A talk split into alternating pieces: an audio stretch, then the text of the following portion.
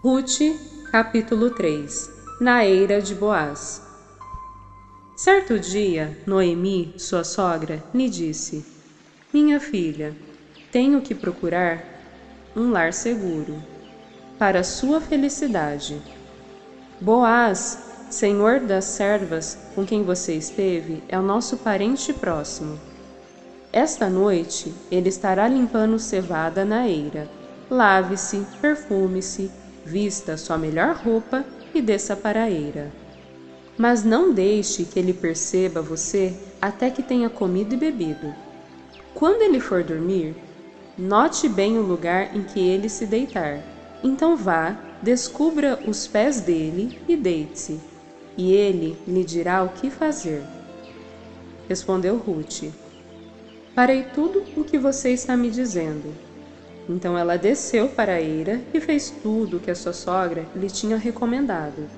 Quando Boaz terminou de comer e beber, ficou alegre e foi deitar-se perto do monte de grãos.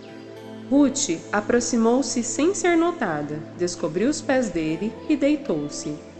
No meio da noite, o homem acordou de repente. Ele se virou e assustou-se ao ver uma mulher deitada aos seus pés. Quem é você? perguntou ele. Sou sua serva Ruth, disse ela. Estenda sua capa sobre a sua serva, pois o Senhor é resgatador. Boaz lhe respondeu: O Senhor a abençoe, minha filha. Esse seu gesto de bondade é ainda maior do que o primeiro, pois você poderia ter ido atrás dos mais jovens, ricos ou pobres Agora, minha filha, não tenha medo. Farei por você tudo o que me pedir. Todos os meus concidadãos sabem que você é mulher virtuosa. É verdade que sou resgatador, mas há um outro que é parente mais próximo do que eu. Passe a noite aqui, de manhã veremos se ele quiser resgatá-la. Muito bem, que resgate.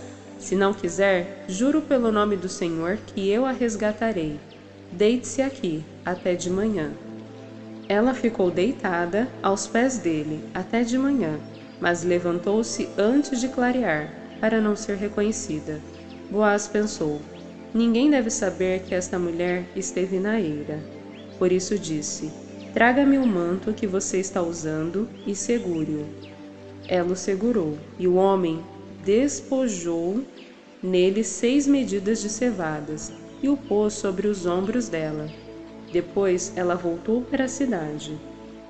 Quando Ruth voltou à sua sogra, esta lhe perguntou: Como foi, minha filha? Ruth lhe contou tudo o que Boaz lhe tinha feito e acrescentou: Ele me deu essas seis medidas de cevada, dizendo: Não volte para sua sogra de mãos vazias. Disse então Noemi: Agora espere, minha filha, até saber o que acontecerá sem dúvida, aquele homem não descansará enquanto não resolver essa questão hoje mesmo.